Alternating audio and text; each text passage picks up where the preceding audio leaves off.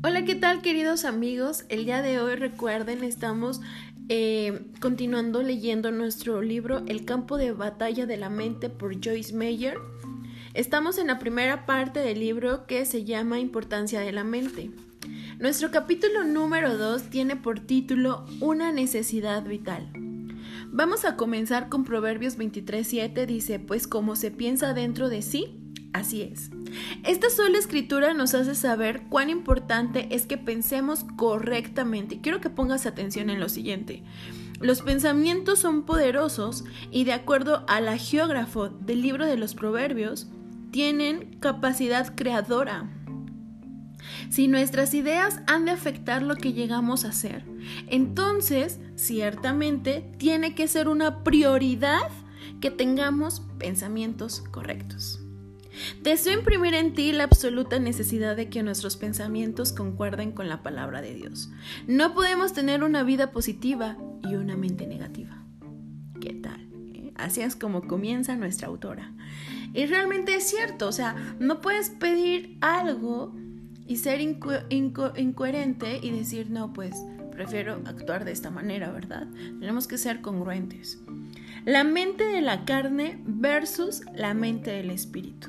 Y vamos a Romanos 8:5, dice, porque los que viven conforme a la carne ponen la mente en las cosas de la carne, pero los que viven conforme al espíritu, en las cosas del espíritu, ponen sus mentes en las cosas del espíritu.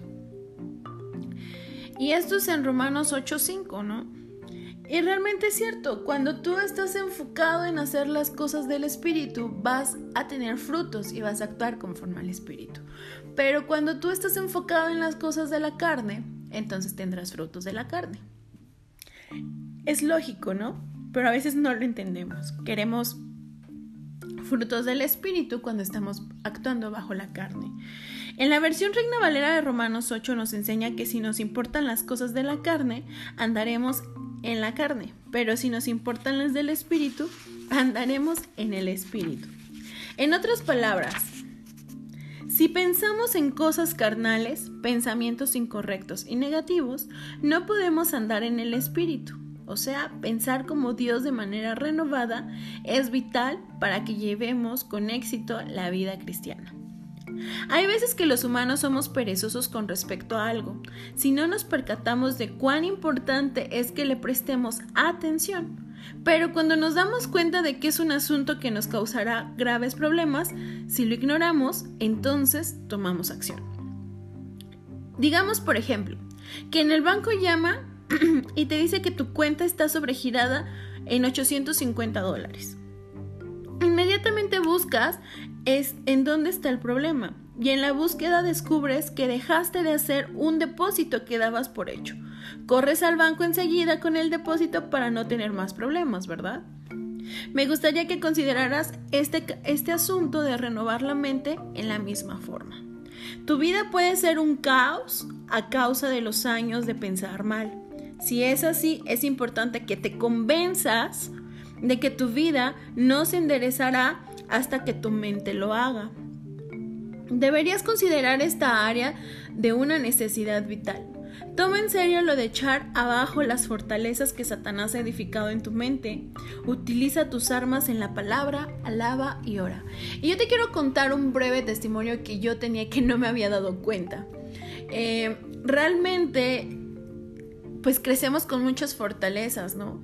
Y yo no era consciente que siempre en, en, muchos momentos de mi día yo me la pasaba quejando, pero realmente no era consciente de ello y no era, para mí no era como una queja como de una señora quejona o de un señor quejón, ¿no? Sino era así como chistoso o divertido quejarme, como que, ay, esto siempre me pasa a mí, o ay, esto, ¿no? Y, y tendía a equivocarme más y yo tendía a decir cosas más parecidas, ¿ves? Y realmente esto estaba siendo parte de mi vocabulario y dentro de lo que era mi, estilo de vida. Hasta que una vez un amigo pues me dijo, oye Bren, ¿te das cuenta? Y empecé, dije, no, tengo que cambiarlo. Y le dije, no, cada vez que yo digo una queja voy a, voy a depositar estos cinco pesitos eh, eh, aquí, ¿no? Y realmente lo empecé a hacer, ¿por qué? Porque me di cuenta que era una forma en que yo me diera cuenta en cuántas veces yo me quejaba. Y me sorprendí porque fue mucho. Tal vez así tienes tus malos hábitos, como en pensar, en quejarte o, o no sé de qué manera, y no eres consciente de ello, porque muchas veces no somos conscientes, ¿ves? Pero bueno, vamos a seguir. Por el Espíritu. No por el poder ni por la fuerza, sino por mi Espíritu, dice el Señor de los ejércitos. Zacarías 4:6. Una de las mejores ayudas para liberarse es pedirle a Dios mucha ayuda y pedírsela a menudo. Una de nuestras armas en la oración, o sea, el pedir, no se puede vencer nuestra situación con una sola determinación. Si sí que hace falta ser determinado, pero determinado en el Espíritu Santo, no en el esfuerzo de nuestra propia carne. El Espíritu Santo es nuestro ayudador.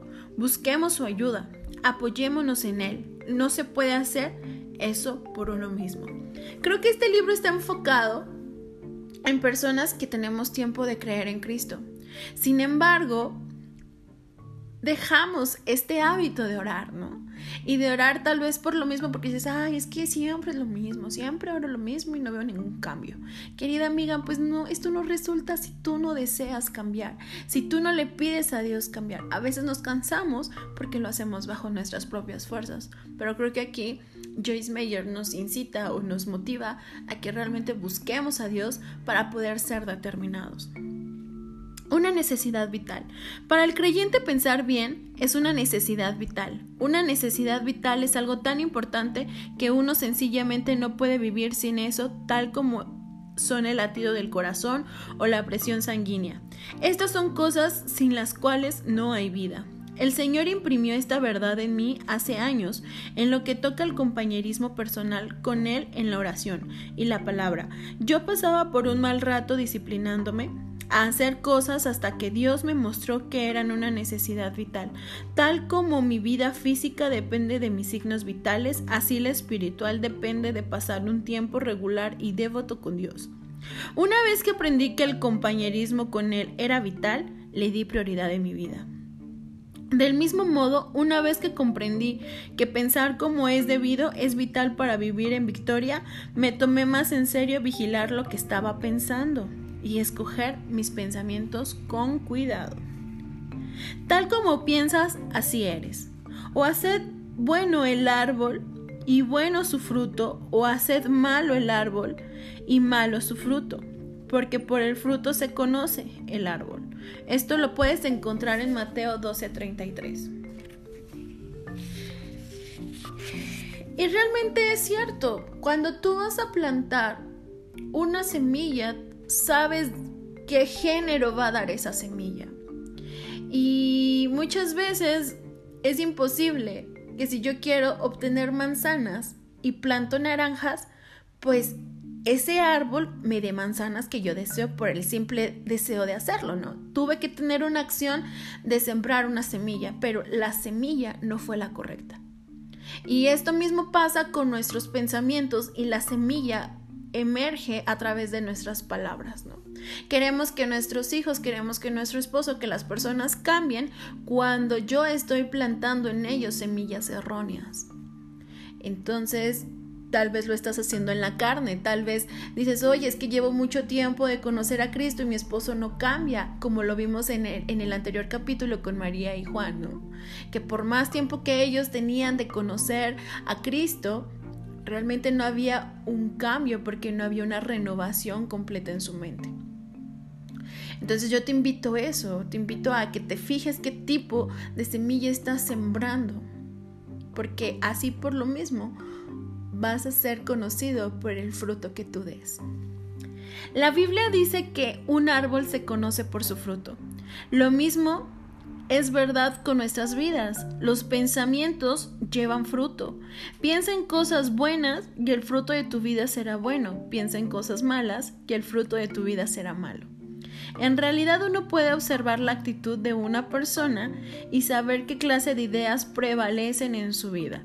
Una persona dulce y buena no tiene ideas mezquinas y vengativas. De igual manera, una persona mala de veras no tiene pensamientos buenos y amorosos. Recuerda Proverbios 23:7 y permite que tenga un impacto en tu vida, porque como pienses en tu corazón, así eres tú. Suelo decir con frecuencia, donde va la mente, va el hombre. Ya está ahí termina nuestro capítulo número 2, pero creo que es importante que, que, que, hagamos una introspección en nosotros, ¿no? Y realmente, ¿cuáles son tus frutos últimamente? ¿Frutos de amargura? ¿Frutos de, de frustración? ¿Frutos de que no estás dando resultados? Y eso es porque estás sembrando ese tipo de semilla pero si eres una persona que estás viendo resultados y todo, es porque lo estás sembrando en el espíritu. Realmente me encanta porque nos, nos lleva, nos encamina a que dependamos de Dios, a que le pidamos siempre a Dios. Y eso es algo muy bueno porque realmente Dios Jesús no murió para tener una religión, Jesús murió para tener una relación con nosotros. Y un amigo siempre nos va a tener que decir la verdad aunque nos duela. Y esto es justamente la palabra nos permite que nos veamos en ese espejo y veamos qué es en lo que estamos haciendo mal o por qué las cosas no cambian o no funcionan. Es porque tal vez estamos metiendo semillas de la carne. Entonces yo te recomiendo mucho que hagas esta introspección y que pues me puedas compartir tus comentarios acerca de cómo te has sentido, qué tipo de resultados. Y creo que estamos en una excelente eh, temporada que es un año nuevo que vamos a iniciar para poder cambiar nuestros pensamientos. Pues sabes que te bendigo mucho, sígueme en las redes sociales y pues cualquier duda, cualquier cosa, con mucho gusto estoy para servirte. Te mando un fuerte abrazo y un cálido eh, saludo, ¿ok? Nos vemos. Bye.